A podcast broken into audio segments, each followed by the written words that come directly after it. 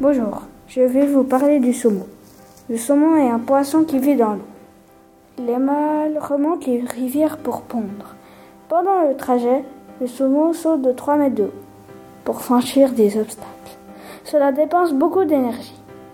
Il affronte beaucoup de dangers, par exemple, se cogner la tête contre un rocher ou des barrages. Oui, les barrages font plus que 3 mètres de haut. Mais il existe des échelles à poissons ce sont des sortes d'escaliers avec des bassins avec de l'eau dedans. Arrivé en haut de la rivière, les femelles creusent des trous et le mâle lâche son sperme. Beaucoup de poissons meurent pendant la descente. Les petits poissons se nourrissent de leurs œufs. Petit à petit, les poissons sortent du trou. Ils commencent à manger des larves et des insectes. Assez grands, les poissons commencent à descendre la rivière et arriver à la mer.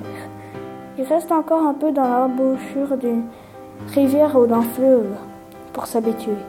Dans la mer, le saumon doit s'habituer à la nourriture. Il mange des gamards, des crustacés et des épinoches. Voilà, le cycle est bouclé.